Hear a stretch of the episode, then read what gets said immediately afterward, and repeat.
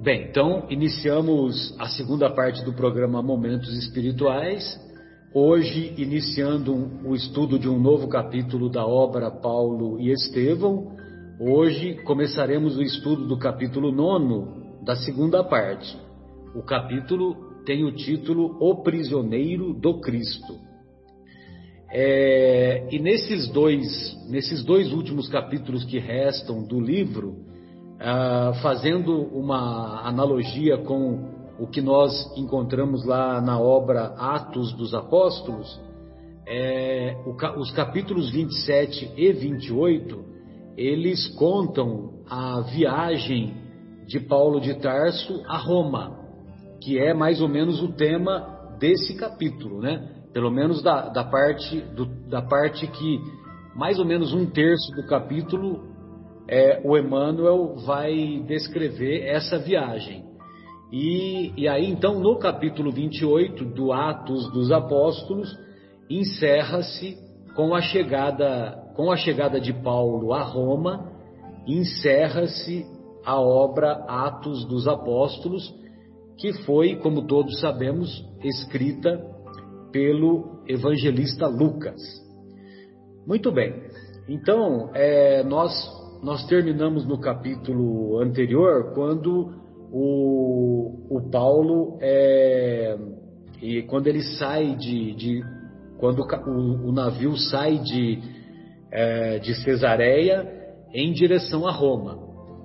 E aí então quando ele saiu é, eles o apóstolo e os companheiros eles ah, passaram em Sidon que fica próximo ali ainda, né, da, da, de onde nós conhecemos hoje como o Estado de Israel. E, e o Júlio, o Júlio é o centurião. O centurião, como, como o nome diz, né, centurião, centurião é um é um, uma autoridade do uma autoridade militar do, do Império Romano que era responsável pelo, por 100 soldados. Então, por isso que é o nome centurião.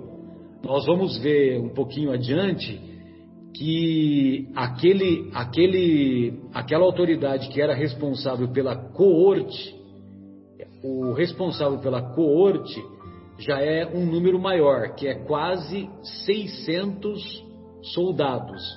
Então ele seria responsável por 600 soldados. E aquele comandante de uma legião do exército romano, uma legião, aí já envolve aproximadamente 6 mil soldados.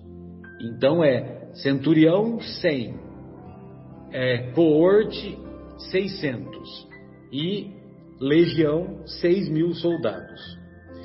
O Júlio havia se afeiçoado muito ao ex-rabino e ele permitiu que o Paulo fosse ter com os amigos na praia. E, novamente, aquelas, aquelas cenas de, de esperanças e lágrimas foi constatada lá na, na presença do Júlio. E o Paulo de Tarso, ele, é, ele aproveitava as, as oportunidades e fazia novas pregações. E e lá na ele ganhou uma ascendência, uma ascendência moral sobre o comandante e, e é evidente que ele sabia, é, sabia e tinha arte de envolver o, o, as pessoas que o ouviam. Ele aprendeu como Estevão, ele aprendeu a roubar o coração daqueles que o ouviam, né? Ou seja, ele encantava e, e, e exortava aqueles corações que o ouviam para os ensinamentos de Jesus. E ele falava de Jesus não como uma personalidade inatingível, mas ele falava como um mestre amoroso e amigo das criaturas, um mestre que seguia de perto a evolução e redenção da humanidade terrena desde os seus primórdios. Olha que coisa bacana, né? É isso que nós vamos que nós vamos compreender na obra A Caminho da Luz, que o Emmanuel nos traz e nos revela Jesus como o governador planetário que se encontrava lá desde quando o planeta Terra, uma bola de fogo vinda do Sol, é, se, é, se desprendeu do Sol e começou a orbitar em torno do próprio Sol e deu origem ao nosso belo planeta, né? Como eu não conheço outro planeta, pelo menos não me lembro de outro planeta, eu acho que, é o, que o planeta Terra é o mais belo de todos, né? Mas eu sou suspeito para dizer, né? Porque para mim o rio mais bonito é o Rio Pardo, que foi o rio lá da, da minha aldeia, né? E como diz o Leon Tolstói, o rio mais belo é aquele que atravessa a minha aldeia, né? Muito bem. Aí a, a, a embarcação frequentemente deixava divisar paisagens gratíssimas ao olhar do apóstolo. Depois de costear a Fenícia, atingiram os contornos da ilha de Chipre. Então, se vocês forem ver lá na, no mapa, é, o, a, a Fenícia é onde hoje é o Líbano. A, a Fenícia é onde hoje é o Líbano. E se vocês virem lá no mapa, vocês vão perceber que a ilha de Chipre é bem próxima. Mas o interessante da história é que ah, os nossos irmãos libaneses, antigos fenícios, eles têm uma íntima relação conosco, brasileiros. Porque os fenícios antigos, lá na obra A Caminho da Luz, o Emmanuel vai revelar que os fenícios do mundo antigo mais tarde reencarnaram como os navegantes portugueses. E são os navegantes portugueses que vão que vão descobrir o nosso país. E vão encontrar lá no Rio de Janeiro uma inscrição em escrita na, no idioma dos fenícios. E, ou seja, os antigos fenícios que eram é, que eram via, que eram é, como é que se diz? Marinheiros? Não não marinheiros né? Tem um outro termo que agora me fugiu. É, que tinham muito pois não. Navegantes você quis dizer? É exatamente. Que eram navegantes é, navegantes muito exímios, é, provavelmente eles chegaram lá na praia brasileira, lá no, na época do mundo antigo, e deixaram essa inscrição. E aí mais tarde eles voltam e, e, e, e no decurso da história da humanidade, eles vão se, se transformar no povo libanês. O, aquele nosso irmão Jorge Elahá, né, um ótimo expositor espírita. Não sei se a Vera já ouviu, Vera. O Jorge Elahá é um, um ótimo expositor. Então, ele vai nos contar, e ele é de origem libanesa. Então, ele vai nos contar que a, que a, a maior população de libaneses hoje reside aqui no Brasil. Inclusive, a população aqui no Brasil de libaneses é maior do que no próprio Líbano. Olha só a íntima relação, né?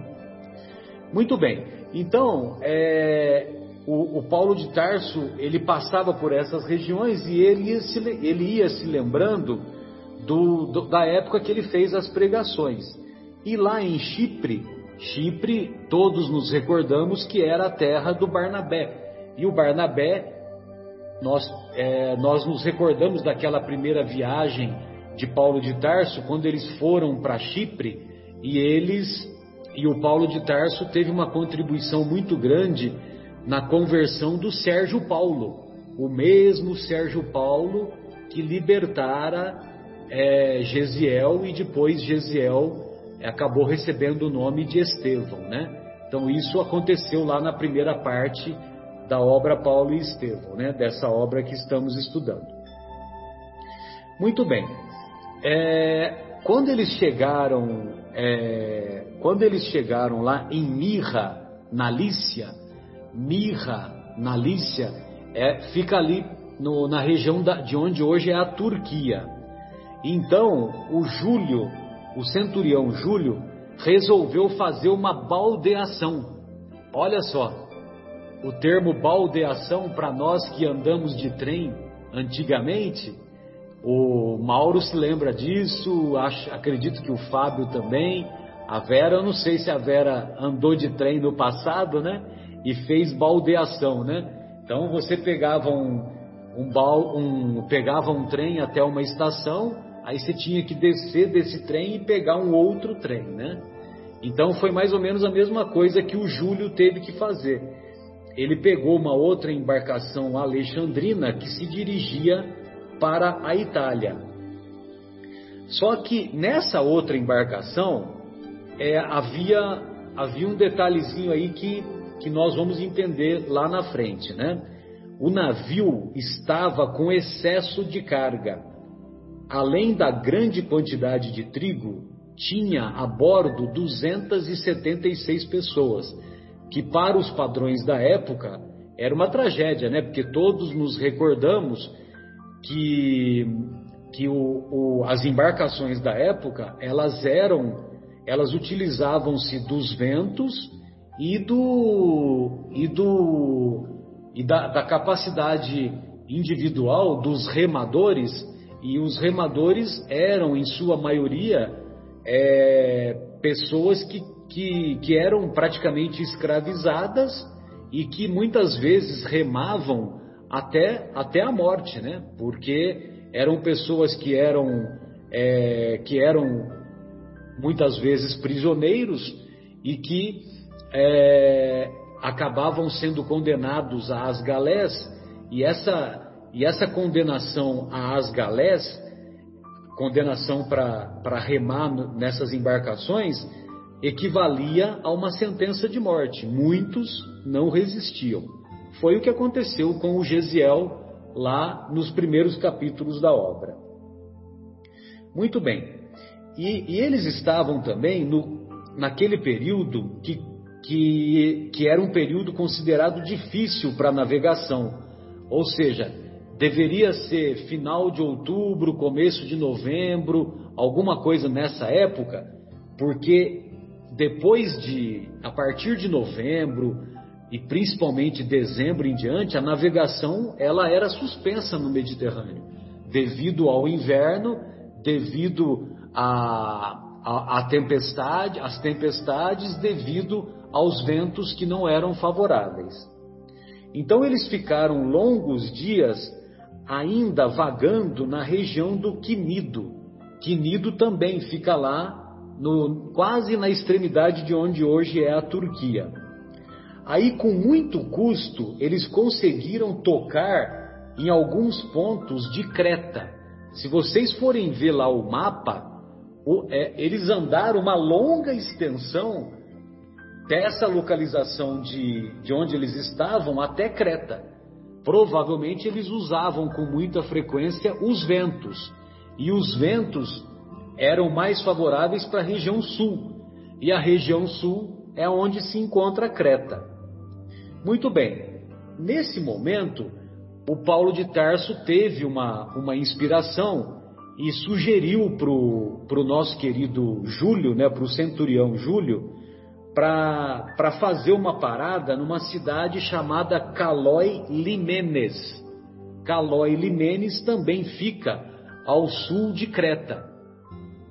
E, e aí o, o nosso querido é, nosso querido Júlio levou essa sugestão para o comandante e para o piloto da, da embarcação, só que o comandante e o piloto eles desprezaram essa, essa, vamos dizer assim, essa inspiração que o Paulo de Tarso teve e ainda falou de maneira irônica, né? Ele, os, o, o capitão falou de maneira irônica: dar crédito a esses prisioneiros, o alvitre é inaceitável, não só pela confiança que devemos ter em nossos recursos profissionais, como porque precisamos atingir o porto de Fênix para o repouso necessário.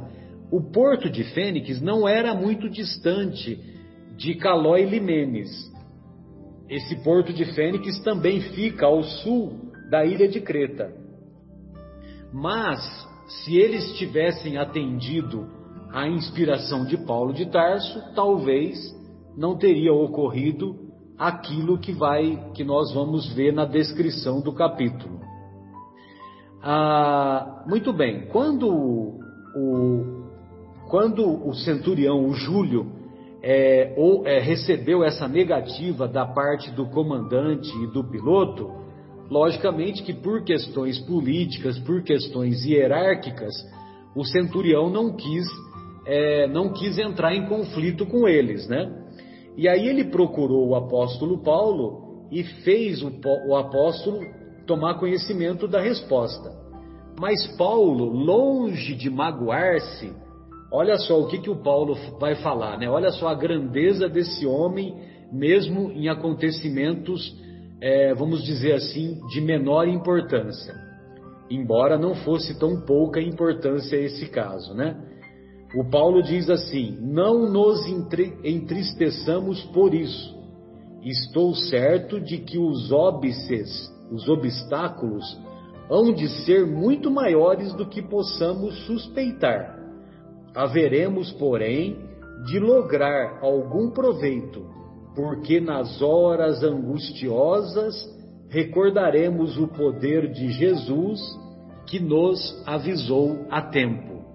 Então, nas horas angustiosas, nós vamos nos lembrar de Jesus.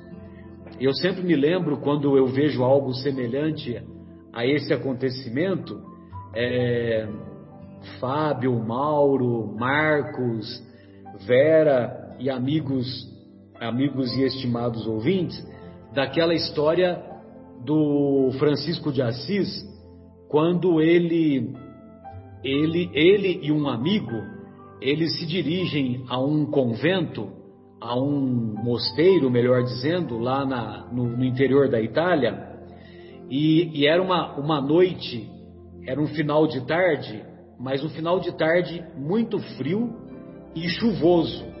Era um dia muito frio e um dia muito chuvoso, e estava no final da tarde.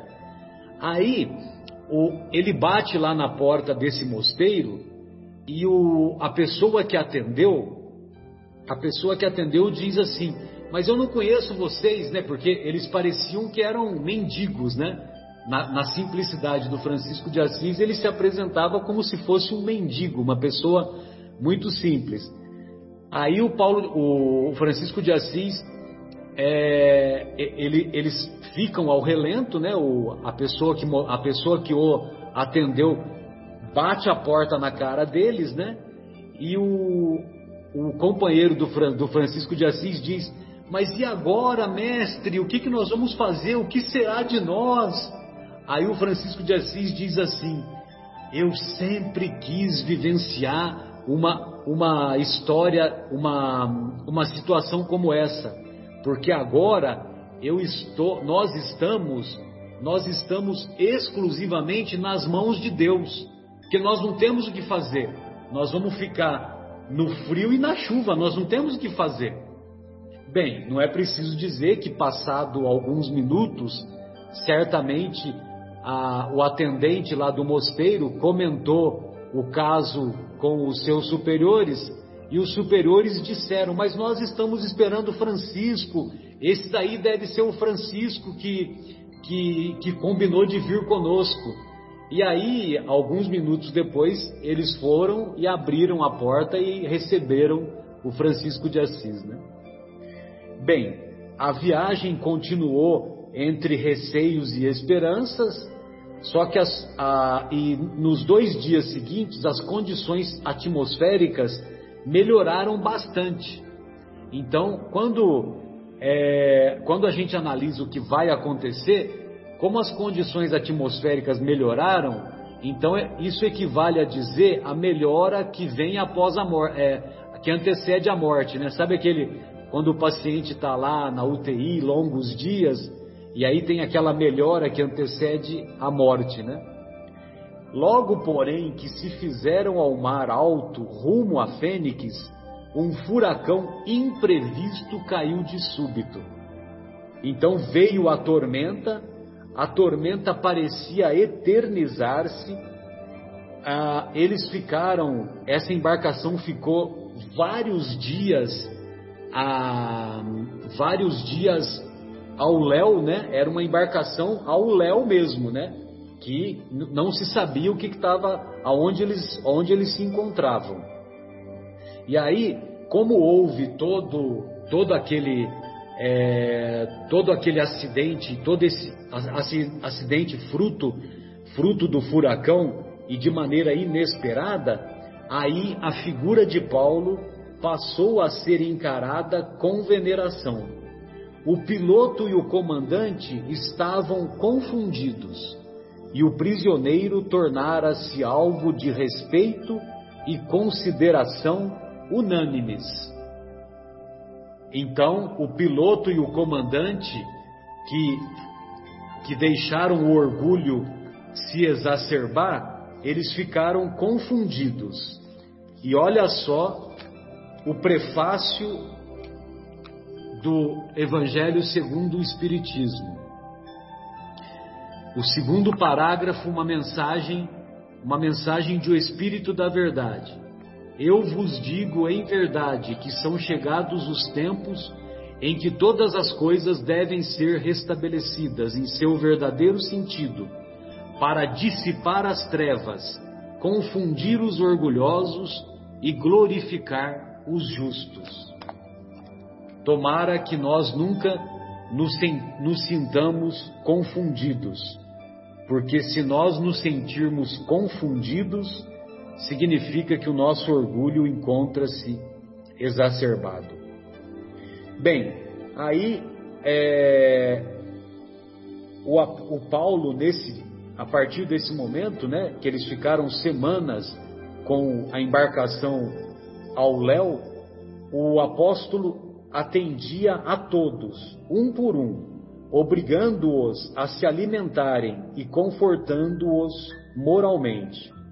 De quando a quando soltava o verbo eloquente e, com a devida permissão de Júlio, falava aos companheiros da hora amarga.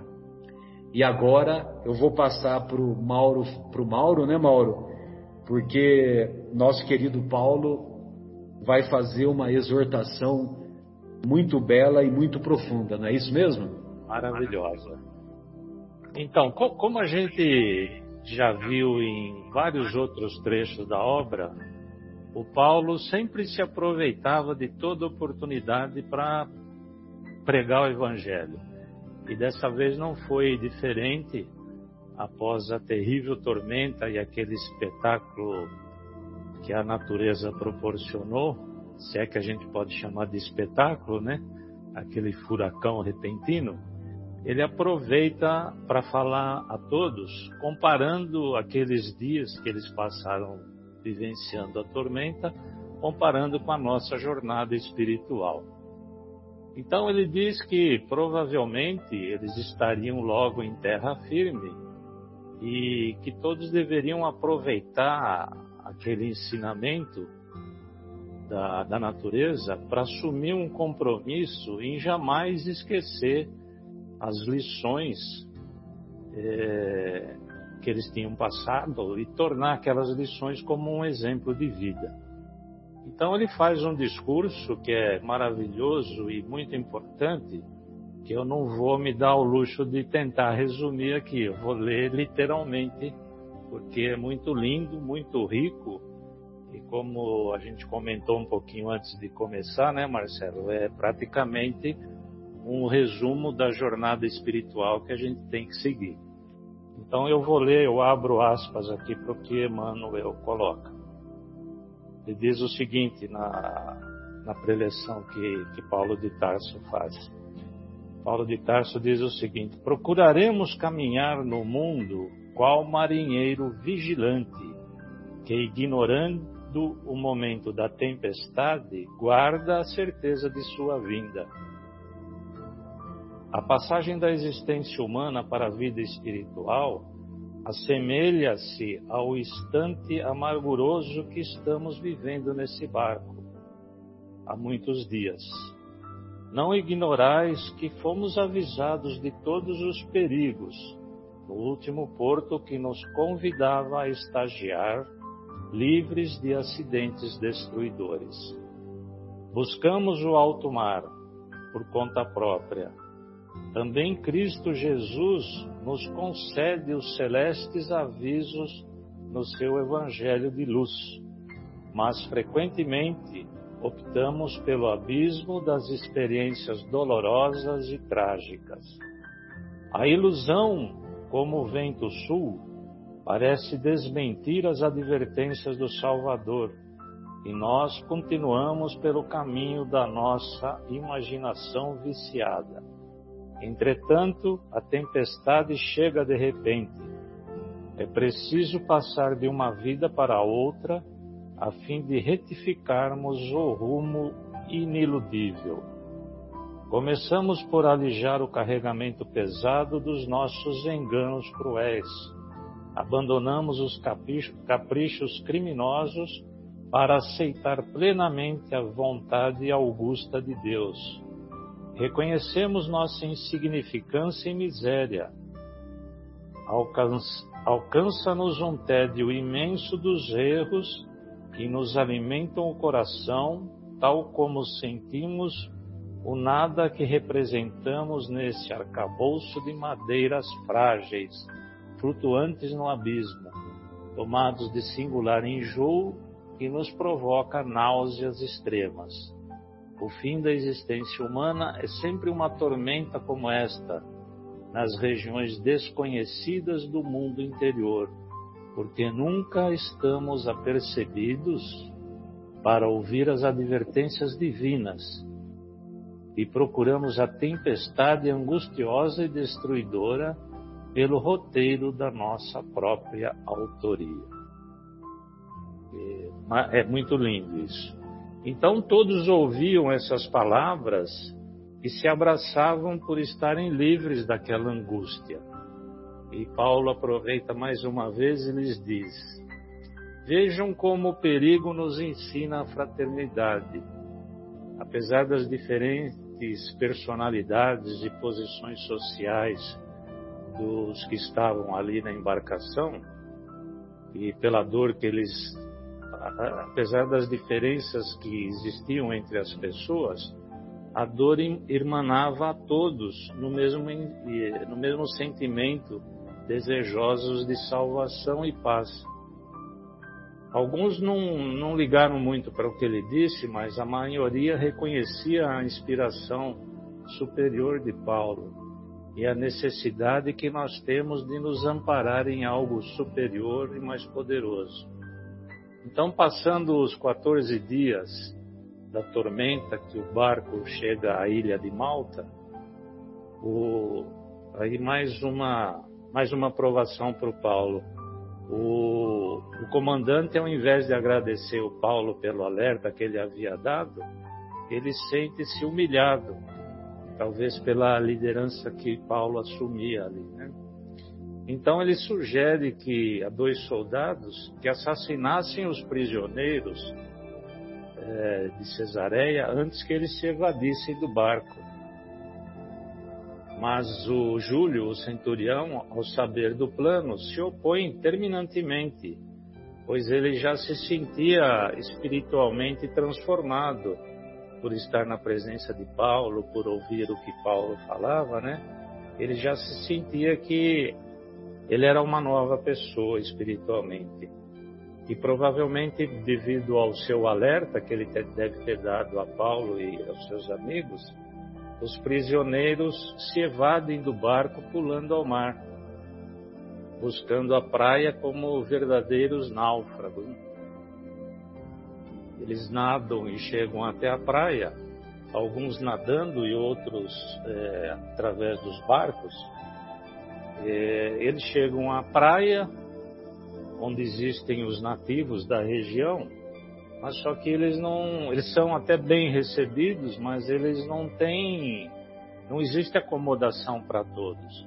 E Paulo, mais uma vez, exercendo a sua liderança, que era uma característica profunda dele, né? Ele resolve dar um jeito na situação lá e resolve fazer uma fogueira, né? Para que as pessoas que não tivessem abrigo ficassem, de certa forma, confortados e livres do, do frio. Então, quando ele está procurando algumas madeiras, pegando alguns galhos secos para alimentar o fogo, eis que uma víbora, né, terrível, o, o pica, né, leva uma mordida da, da serpente que estava no meio dos, dos gravetos secos. É, e aqui tem uma coisa interessante, né, que os, os nativos da região, ao presenciar a cena, fala assim, puxa vida, esse, essa pessoa deve, deve ser realmente um criminoso perigoso.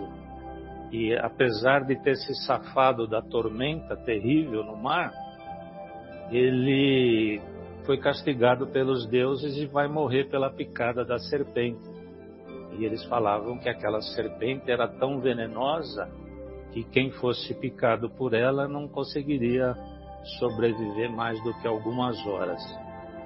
Então o Timóteo, ouvindo aquilo, fica preocupado, se aproxima de Paulo é, e lhe diz que, segundo os nativos, aquela picada era fatal e que ele não sobreviveria, não sobreviveria muito tempo, que alguma coisa precisava ser feita, né?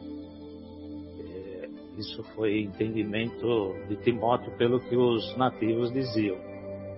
E o Paulo, então, ele desdenha do, do comentário do acontecido, né? E, e diz para o Timóteo que isso era próprio do ser, do ser humano ignorante, que fala determinadas coisas e passa rapidamente da maldição ao elogio, e que dentro em breve eles poderiam presenciar algum fato que os levasse ele a ser considerado um Deus, né? Ou seja, eles tiveram uma atitude dizendo que ele era um criminoso, mas no momento seguinte eles poderiam mudar a sua perspectiva, a sua visão sobre ele e poderiam passar a considerá-lo um Deus. É, provavelmente, certamente ele diz isso porque ele sabia que ele não ia morrer naquele momento porque ele se lembrava daquele sonho, lembra lá no capítulo 7, quando em sonho ele se encontra espiritualmente com Estevão e Abigail. Então, só para a gente lembrar daquela cena, é, naquele, naquela época Paulo estava com a intenção já de ir para Roma, né? E, mas aí que ele, ele, ele recebe a visita do Abidias, que foi enviado por Tiago, pra, e levou para ele uma carta onde ele estava sendo intimado pelo Sinédrio a comparecer perante um tribunal religioso, né? Então que ele teria que abandonar a sua ideia de ir para Roma já lá, lá atrás e que ele deveria prestar contas ao Sinédrio. O Sinédrio dizia que queria fazer um tipo de um acordo com ele para poder livrá-lo, né? Na verdade, a gente sabe que o Sinédrio iria é, era realmente matá-lo, né? Mas voltando à cena, então, o Abdias leva essa solicitação de Tiago para que ele retorne a, a, Jerusalém. E, mas o Paulo, no seu íntimo, não tinha a intenção de, de ir para Jerusalém. Tanto que ele diz, diz para Abdias que ele iria pensar e daria uma resposta definitiva para ele levar para Tiago, né? E aí nessa, nessa noite, ao ele dormir, ele tem um sonho com Abigail e Abigail lhe diz que ele tinha que voltar a Jerusalém, sim. E ela diz ainda que o testemunho em Jerusalém era imprescindível, mas que ele se tranquilizasse, porque o desígnio de Deus era para que ele realmente um dia fosse a Roma, onde ele iria prestar, prestar o seu testemunho final. Então, é, essa, essa colocação foi só para a gente recordar o passado da leitura, porque Paulo, quando Paulo desdenha a informação de que ele iria morrer, e ele sabe que ele não iria morrer porque ele estava determinado pela providência divina para ir a, Roma. Exatamente. Então, aí, aí ele eu... tinha essa informação, né? Então essa informação dava força para ele, né? Isso, exatamente. Então agora a gente passa a continuidade aí para o nosso querido Marcos. Bom, amigos, vamos dar sequência à leitura do livro Paulo Estevão. Né? Nós, nós vimos que Paulo havia sido picado por uma víbora e os nativos, sabendo que a víbora é altamente venenosa, estavam apenas aguardando Paulo morrer, né? E ficaram ali entre eles ali conversando, né? Poxa, esse cara deve ser um criminoso e tanto porque escapou do naufrágio e foi cair aqui nessa ilha ainda picado por uma cobra, né? E ficou aquele, aquele zum zum zum. E, e o Timóteo foi até falar pro, pro Paulo, olha, olha o que eles estão me falando. Paulo falou para ele assim, ó, não, não te impressiones, né? Porque as opiniões deles são muito inconstantes, tem uma experiência disso, né? É, é, ficam transitando entre a maldição e o elogio e vice-versa. É bem possível que daqui a algumas horas ou daqui a algumas, é, daqui a algumas horas me considerem um Deus. E realmente foi isso que aconteceu. Né? Quando viram que Paulo não acusara ah, e, e, nem mesmo uma leve impressão de dor né? e, e, nenhuma, é, é, nenhum efeito daquele veneno fazia nele, pensaram que ele realmente era uma entidade sobrenatural, né? É alguém, um, algum deus ou algo assim, né? Que havia sido enviado do Olimpo lá para eles. Né?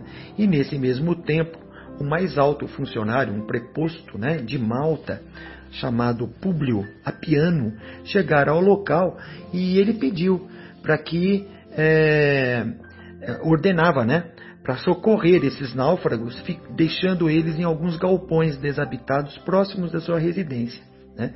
onde, ia, onde esses náufragos todos iam receber aí as é, é, caldos quentes, remédios, roupas, né? iam ser assistidos. Né? E só que esse preposto reservou os melhores cômodos para o comandante do navio e para o centurião, Júlio, né? É, que ele via que eram os mais altos cargos ali da, daquela, daquela comitiva. Né? É, o, o chefe da corte, no entanto, é, sentindo extremamente ligado ao apóstolo e aos gentios, né, no caso o, o, o, Júlio, solicitou ao generoso funcionário romano que acolhesse também Paulo em um local melhor, né, num, num cômodo melhor. E, e, e ciente da elevada condição do convertido de Paulo, né, é, porque ele já ouvia as maravilhas, é, os fatos maravilhosos que Paulo fazia, é, o, o, o Públio falou: Ainda bem, lembrança preciosa vossa, mesmo porque eu tenho aqui meu pai, né, que está é, doente, está né, tá com febre, que eu gostaria que é, desejaria experimentar as virtudes deste, deste homem santo de Israel. Né? E, convidado por Júlio, Paulo é, foi compareceu na casa de Públio, né? levado à presença daquele ancião. Então, o que Paulo fez? Impôs a mão, aquelas mãos, como diz aqui até o Emmanuel, né? as mãos calosas e enrugadas, em prece comovedora e ardente, né? impôs essas mãos sobre o velhinho, aquele velho né, que ardia e se consumia de febre letal. Né? E esse velhinho, com aquela vibração, com aquele passe, com aquelas com aquele posicionamento de mão de Paulo, ele experimentou de imediato o alívio né? e rendeu graças aos deuses da crença de Paulo. Né? Tomado de surpresa, o Públio, a piano, viu o seu pai se levantar procurando a destra de Paulo para um ósculo santo. O ex-rabino, no entanto, valeu-se daquela situação, né? É, daquela, da, toda, tudo aquilo que aconteceu e ali mesmo exaltou o divino mestre, o mestre Jesus, pregando as verdades eternas e esclarecendo a todos que todos, desculpe, esclarecendo, que todos aqueles bens provinham do coração misericordioso e justo de Jesus, e não das criaturas pobres e frágeis quanto ele. Né? É, nisso, é, o, o Públio Apiano, né, o preposto do Império, ficou maravilhado com tudo aquilo e quis conhecer o Evangelho imediatamente.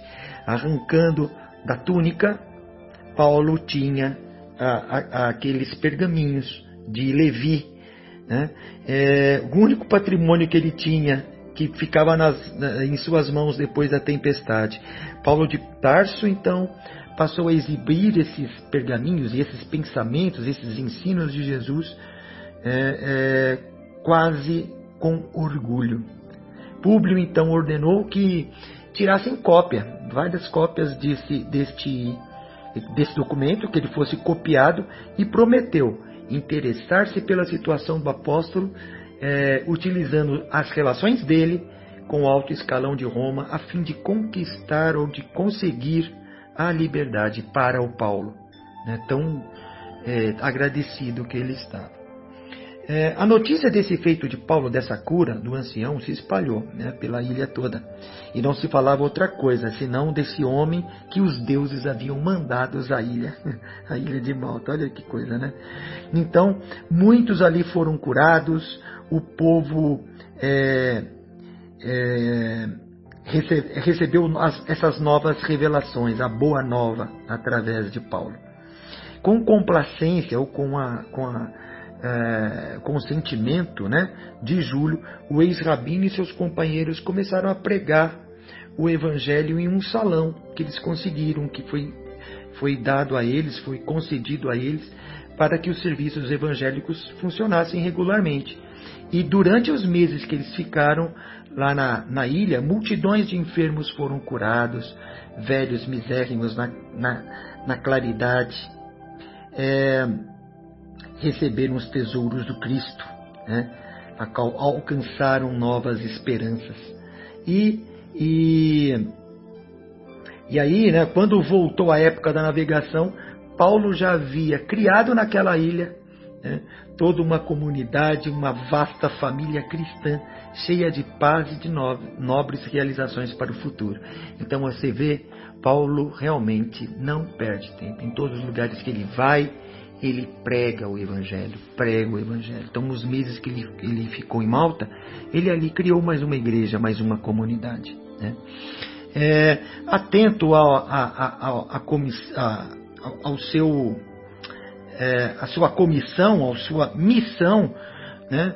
É, Júlio resolveu partir com os prisioneiros em um navio que estava atracado ali na ilha de Malta. Né? O nome do, do navio é Castor e Pollux. Né? E, esse navio se destinava à Itália, então ele resolveu embarcar na, neste navio sentido à, à Itália. Né? É, então, no dia do embarque, o apóstolo teve a consolação de aferir o interesse afetuoso dos novos amigos do Evangelho, recebendo, sensibilizado, manifestações de fraternidade e carinho. A bandeira de Cristo estava desfraldada para sempre naquele lugar. Olha que lindo, né? E então o navio demandou sentido a costa italiana é, e chegando em, em Siracusa, na Sicília, lá eles ficaram três dias. É, é, Paulo de Tarso aproveitou esses três dias de permanência na cidade para fazer o quê? As pregações do reino de Deus, atraindo numerosas criaturas do Evangelho. E só que na sequência eles embarcaram novamente é, é, para é, aí no caso eles iam entraram né, no, no, estreito e tocou em Régio, ou seja, aproou em Régio, né, já no continente. Né, é, então eles já estavam ali chegando na, na, na Itália, né, propriamente dito no, no, no continente.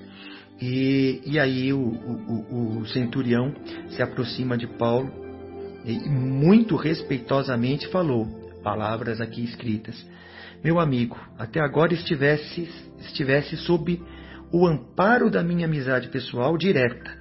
Daqui por diante, porém, temos que viajar sob os olhares indagadores de quantos habitam nas proximidades da metrópole, e há, de, de, e há que considerar vossa condição de prisioneiro.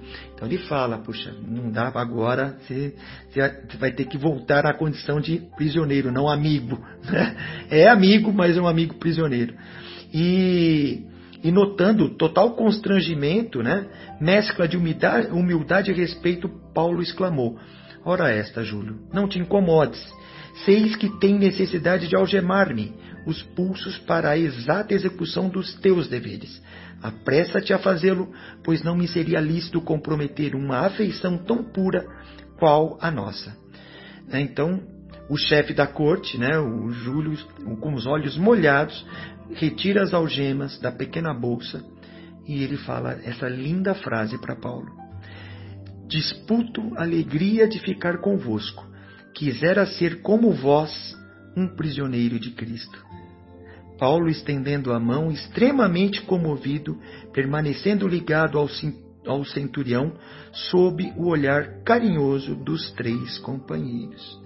Vamos ver agora as próximas, as próximas partes né, que vão surgir. Eles vão agora sentido a capital, a metrópole. Um grande abraço a todos. Agora com o Fábio. Um grande abraço. Fique com Deus.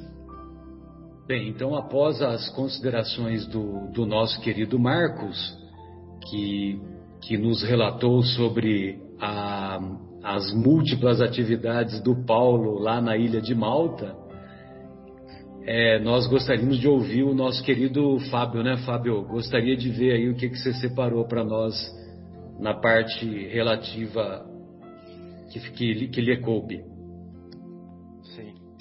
É, bom, é, como o Marcos falou para gente, né, nós nessa parte da história já estamos então é, em não mais na ilha de Malta e estamos já é, no terreno que hoje é continente europeu, é, na Itália, ao sul de Roma, aproximadamente 200 é, quilômetros, como é, Emmanuel vai narrar aqui. Bom, é, como nós vimos, né, o, o título desse capítulo é Prisioneiro do Cristo, né? E aqui nós vamos entrar nessa parte justamente quando o chefe da corte tinha os olhos molhados, mas retirando as algemas de pequena bolsa, como o Marcos falou, ele acentuou o seguinte: porque, como nós sabemos, é, apesar de toda a confiança que é, Paulo conquistou, né, desse, é, do chefe da corte, agora ali, já na terra firme, né, no território da Itália, ele precisaria, então, pelo menos exteriormente, tratar o Paulo como é, um prisioneiro, né, aos olhos é, de todos, apesar de que nos bastidores ele o tratasse com todo o respeito e, e, e inclusive desse é, toda a liberdade que ele tinha condições de dar para ele. Então ele fala assim, ó, é, disputo a alegria de ficar convosco, quisera ser como vós um prisioneiro do Cristo. E é daqui que vem o título desse parágrafo. Né? Ou seja, é, quando ele coloca as algemas é, no Paulo, ele chama o Paulo de não de prisioneiro de Roma, né, mas prisioneiro do Cristo. Porque aquele ato simbólico de dar as mãos de Paulo de Tarso ali, na verdade, significava internamente em que ele estava genuinamente entregando a sua vida para o Cristo, independentemente dos caminhos que o Cristo delineasse para ele, que nesse caso, coincidentemente, era uma prisão. E isso causava admiração de Júlio, que diria assim: puxa vida, apesar de você ser prisioneiro de Roma, acima de tudo, você é prisioneiro do Cristo. e como eu gostaria de ser prisioneiro do Cristo. Como você é capaz de ser. Porque, sendo prisioneiro do Cristo, a prisão de Roma não é nada para você. Você é livre dentro das grades, você é livre mesmo com algemas nas mãos. Né? A verdadeira liberdade. Então Paulo estendeu a mão, extremamente comovido para as algemas, permanecendo Se o Cristo habita em nós, né, Fábio? É. E se o Cristo habita em nós, né, como você falou na primeira parte, né? Pode falar, Marcelo. Não, não, é só para fazer essa, esse casamento, né, do que você falou do que o Cristo habita em nós, né, aquela, aquela ah, frasezinha que então você falou lá no, no, é, então eu estou fazendo um, um, casamento, se você se, se, recordar exatamente da frase, né?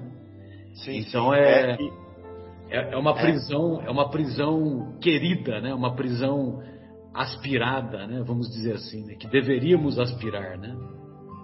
É, porque na verdade eu estava escutando o miudinho e o Aloysio Elias falou assim que nós temos livre, livre arbítrio, mas que chega uma hora que nós perdemos o livre arbítrio para Deus, conscientemente e voluntariamente, porque nós começamos a obedecer a Deus, a fazer a vontade dele, né? E aí eu fui mais longe, refleti, refleti, falei assim, não, não pode ser isso. Nosso livre-arbítrio sempre vai aumentar. Então tem que ser o seguinte, na verdade não é que nós perdemos a nossa vontade para a vontade de Deus. Na verdade é que nós passamos a ter a mesma vontade de Deus. né? Essa é a diferença. Isso é entrar em comunhão com Deus como Jesus já era. Né? Então, Paulo aqui já estava em comunhão com Deus, ou seja, a vontade dele era a mesma de Deus. Então, se ficar contra a vontade de Deus, é ir contra o que é.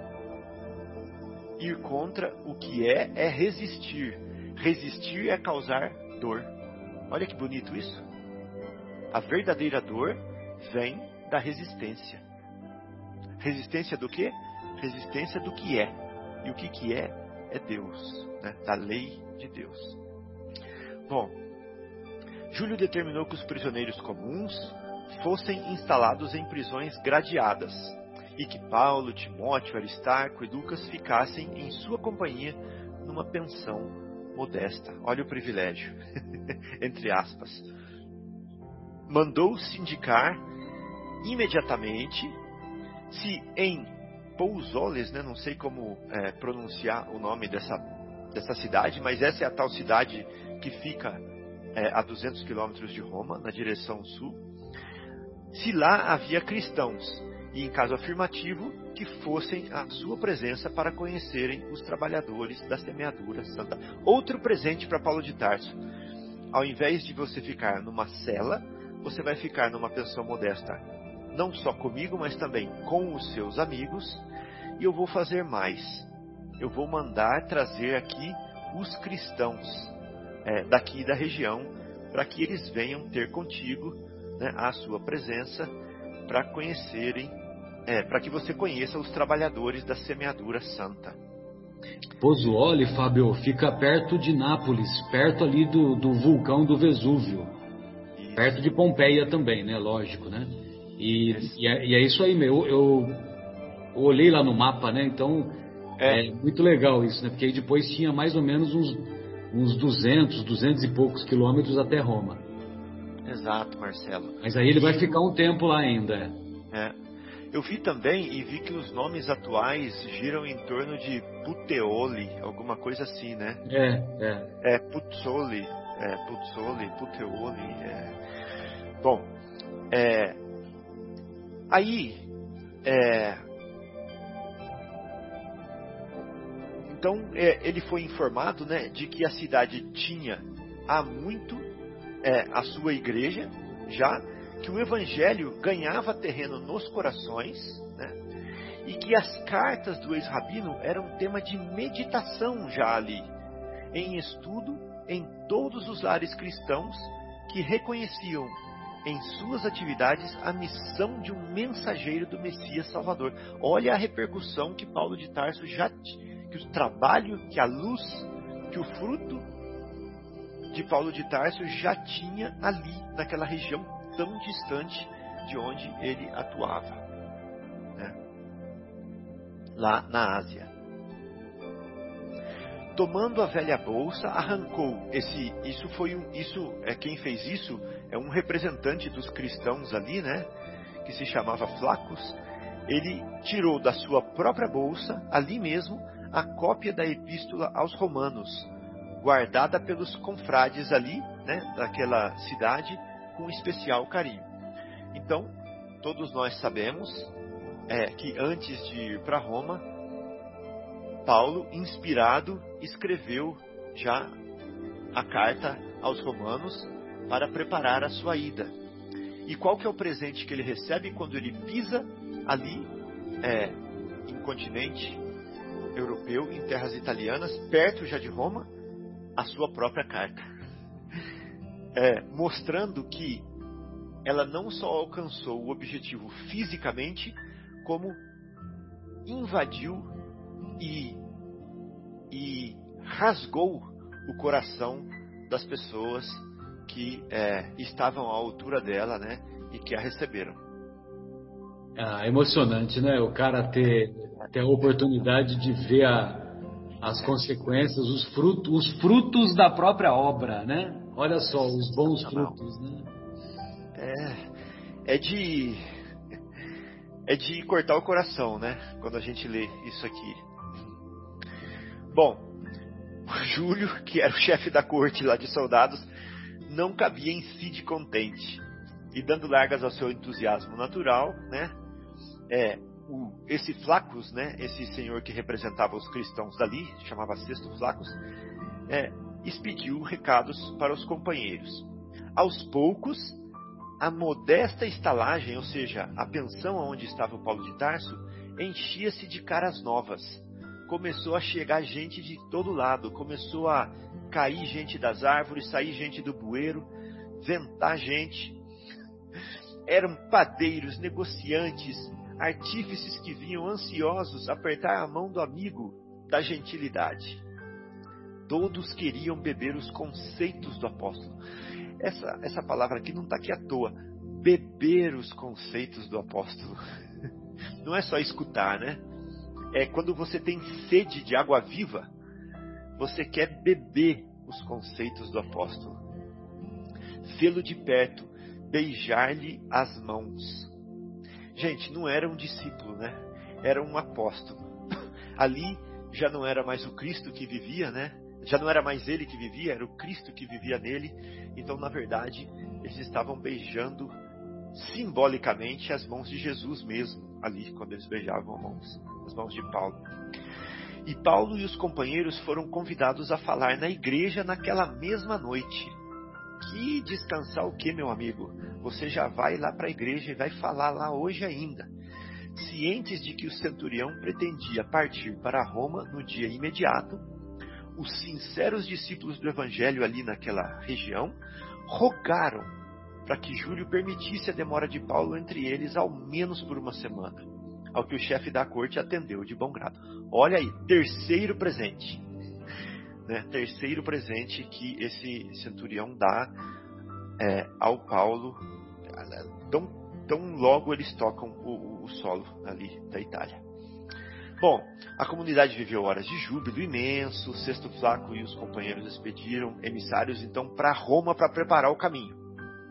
Né?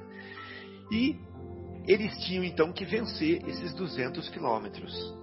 Sabe quanto demorava para eles chegar, para eles vencerem esses 200 quilômetros? Sete dias. Sete dias. É como se eles andassem 30 quilômetros por dia, né? Se eu fiz a conta corretamente. Mais ou menos. 30 quilômetros por dia. É. O pequeno grupo partiu acompanhado de mais de 50 50 cristãos. Nossa, já tinha quase mais é, cristãos do que é, soldados e prisioneiros, né? Que seguiam o ex-rabino até Fórum de Apio, né, que já é uma outra vila que está mais próxima ainda de Roma. E ali eles vão falar que eles estavam a 40 e poucas milhas, não quilômetros. Imagino que seja aí 60 quilômetros, alguma coisa assim, né? Mais ou, mais ou menos. Né? Nessa localidade, distante de Roma, 40 e poucas milhas, aguardava o apóstolo dos gentios a primeira representação dos discípulos do Evangelho na cidade imperial. Então veja bem, como ali já estava tão pertinho de Roma, ali já tinha uma representação formal dos romanos, né, para receber Paulo de Tarso. Eram anciães comovidos, cercados por alguns companheiros generosos que por pouco carregavam o ex-rabino nos braços. Chegou né, o, é, a personalidade que nós tanto esperávamos para condecorar né, a sua missão aqui conosco. É quase como aquele, aquilo que ficou convencionado lá na Igreja Católica como o Domingo de Ramos, né? A entrada, a entrada triunfal de Jesus em Jerusalém, né? Pensei exatamente nisso. Por isso que quando eu falei aqui, Marcelo, que quando eles beijaram as mãos do, de Paulo, era como eles estarem beijando as mãos do Cristo, porque era o Cristo que vivia em Paulo, né? Então mais uma demonstração disso daí aqui, a, a, a, a similar, né? Similaridade. Bom, de Fórum de Apio, a caravana demandou o sítio denominado As Três Tavernas.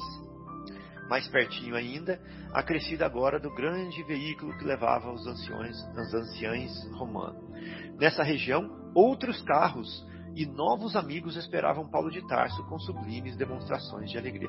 Então foi só aumentando, foi só aumentando o número de cristãos que estavam aí é, dando suporte é, emocional para a chegada pra, é, de Paulo a Roma.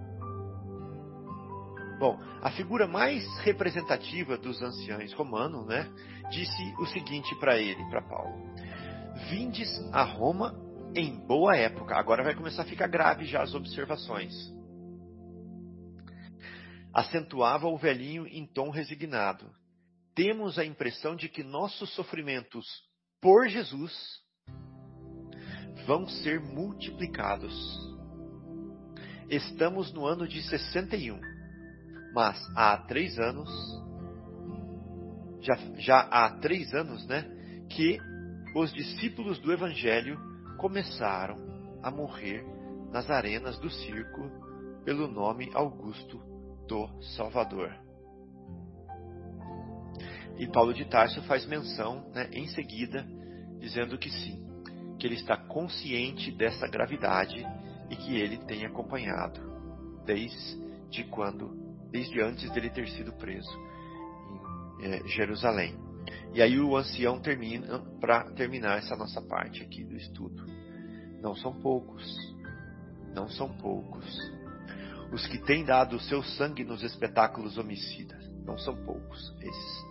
Nossos companheiros têm caído às centenas aos apupos, né, aos aplausos do povo inconsciente, estraçalhados pelas feras ou nos postes do martírio. E quem leu há dois mil anos né, vai lembrar das descrições dessa passagem aqui, é, da qual, inclusive, a nossa querida Lívia, esposa é, do senador romano Publio Lentulus, é, personagem principal do livro, é, se entrega também a esse martírio em nome é, de Jesus para o testemunho dos cristãos, é, dos cristãos verdadeiros, né? Então era isso, é, pessoal. A, essa parte, né, aqui termina o estudo a, parte do livro né, que, que a gente combinou para hoje. Perfeito. Maravilha. É, Vera, você gostaria de fazer algum comentário, querida? Fique à vontade. Não, Marcelo, a única parte assim que desse capítulo que realmente chama atenção, né, é aquela que foi lida da mensagem, onde demonstra realmente a conduta que nós temos que ter perante a nossa vida. Aquela, aquela pedaço que ele se manifesta lá no navio é realmente uma mensagem maravilhosa. Vale a pena, né, pontuar isso. Mas vamos deixar para a próxima. Obrigada. Mauro, gostaria de fazer mais algum comentário?